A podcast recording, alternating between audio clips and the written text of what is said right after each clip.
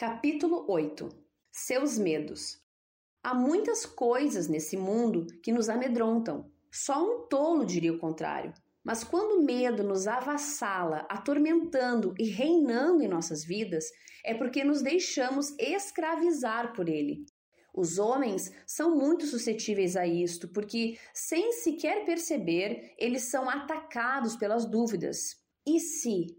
E se eu não conseguir ganhar dinheiro suficiente? E se algo terrível acontecer à minha mulher e aos meus filhos? E se meu negócio falhar? E se eu não conseguir ser um bom pai? E se ficar aleijado e não puder sustentar a família? E se for atacado ou ameaçado? E se não puder ter um bom desempenho sexual? E se ninguém me respeitar? E se sofrer um acidente? E se eu morrer? O medo pode apossar-se do homem Salmo 48, 6. E fazer com que desperdice a sua vida. Salmo 78, 33. Se estiver possuído de grande medo. Lucas 8, 37. Isso pode impedir que receba tudo o que Deus tem para ele. No segundo ano de nosso casamento, Michael e eu fizemos uma viagem para Itália, Grécia e Israel com nosso pastor Jack Hayford e sua mulher Ana, junto com várias pessoas de nossa igreja. Michael sempre fora um viajante ansioso e, portanto, quando chegamos à Grécia, ele já estava estressado. Certa noite, depois de alguns dias exaustivos, ele disse: Isso é demais para mim, não posso continuar a viagem. Do que exatamente você tem medo? perguntei. Não sei bem, respondeu ele, mas parece que tudo em minha vida vai descontrolar-se completamente se eu não for para casa agora mesmo. Embora já fosse tarde, telefonei para o quarto do pastor Jack e lhe contei que partiríamos pela manhã. Tenho certeza de que ele já devia estar deitado, mas disse: Vou até aí imediatamente.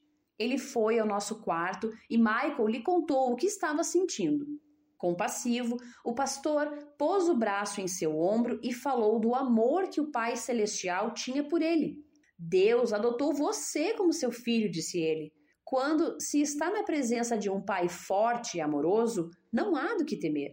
O pastor orou para que Michael percebesse claramente o amor do seu Pai Celestial, demonstrando um amor paternal por ele. Por causa disso, meu marido conseguiu superar o seu medo e continuamos com o grupo até o fim da viagem. Foi muito bom que tivéssemos feito isso. Fiquei grávida em Jerusalém e nove meses depois, nosso filho, Christopher, nasceu no dia do aniversário do pastor Jack. Coisas significativas acontecem em nossas vidas quando não permitimos que o medo controle as coisas.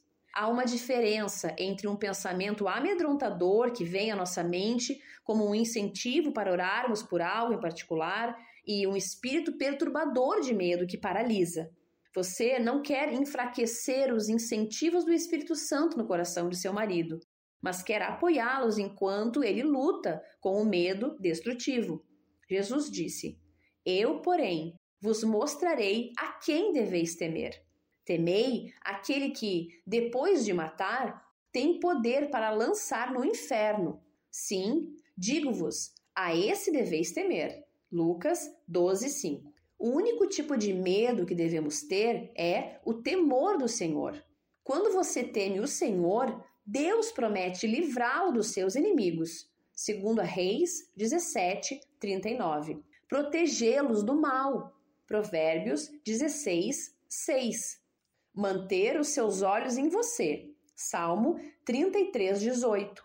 Mostrar-lhe a sua misericórdia. Lucas 1, 50.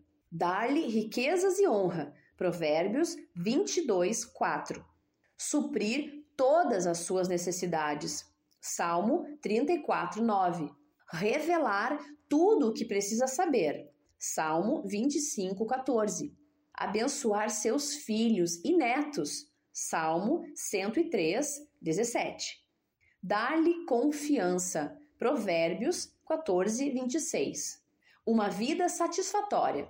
Provérbios 19, 23. Longevidade. Provérbios 10, 27. E os desejos do seu coração. Salmo 145, 19.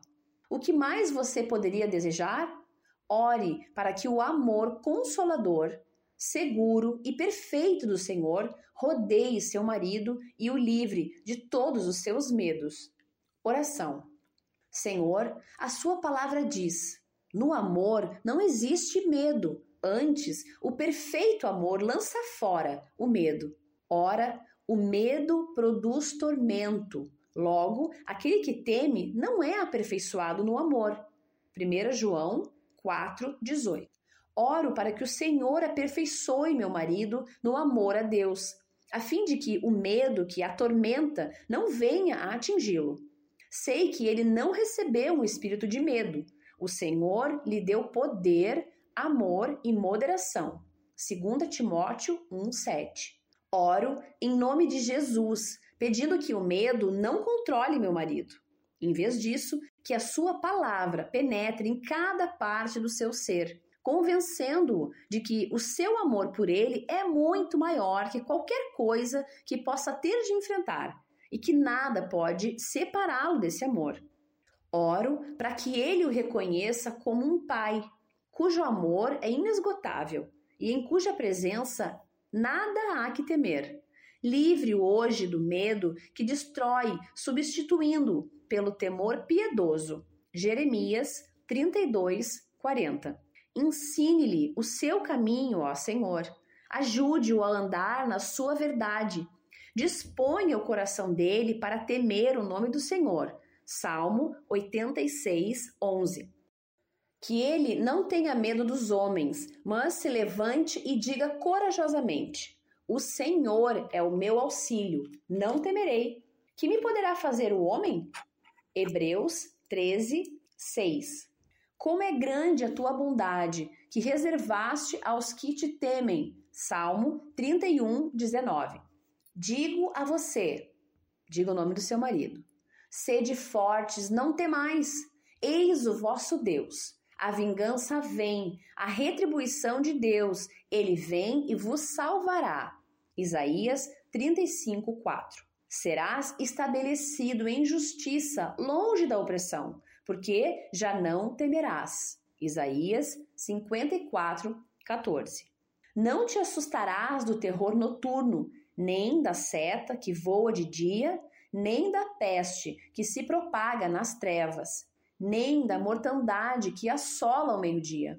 Salmo 91, 5 e 6. Que o Espírito do Senhor repouse sobre você o espírito de sabedoria e de entendimento, o espírito de conselho e de fortaleza, o espírito de conhecimento e de temor do Senhor. Isaías 11, 2. Instrumentos de poder. O anjo do Senhor acampa-se ao redor dos que o temem e os livra. Salmo 34, 7. Busquei o Senhor e ele me acolheu, livrou-me de todos os meus temores. Salmo 34, 4. Ainda que eu ande pelo vale da sombra da morte, não temerei mal nenhum, porque tu estás comigo, a tua vara e o teu cajado me consolam. Salmo 23, 4. Não temas, porque eu sou contigo. Não te assombres, porque eu sou teu Deus eu te fortaleço e te ajudo e te sustento com a minha destra fiel. Isaías 41, 10. O Senhor é a minha luz e a minha salvação. De quem terei medo? Salmo 27, 1.